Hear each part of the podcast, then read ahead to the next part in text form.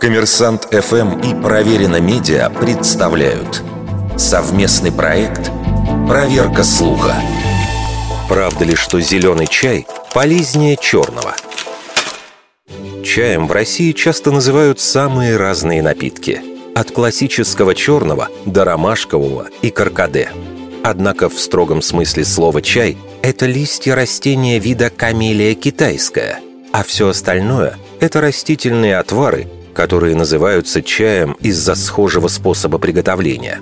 Существует очень много разновидностей чая – черный, зеленый, белый, улун, пуэр и многие другие. Несмотря на их очевидные различия, изначально они были одним и тем же растением.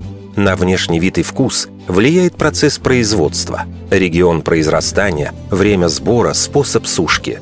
Но основной фактор, влияющий на содержание полезных веществ в чае – это степень окисления, воздействие на листья кислорода. Черный чай окисляется сильнее всего, зеленый и белый не окислены, улун окисляется частично.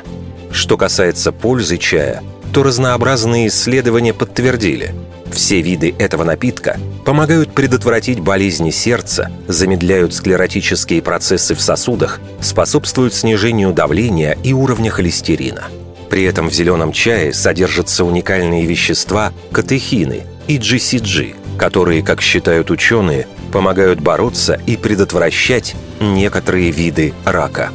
Особенно это проявляется в азиатском регионе, где этот напиток распространен много веков.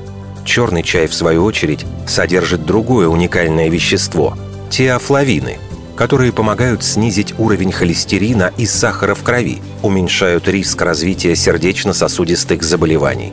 Таким образом, у чая в целом много полезных свойств. И говорить, что один вид полезнее, чем другой, некорректно. Вердикт.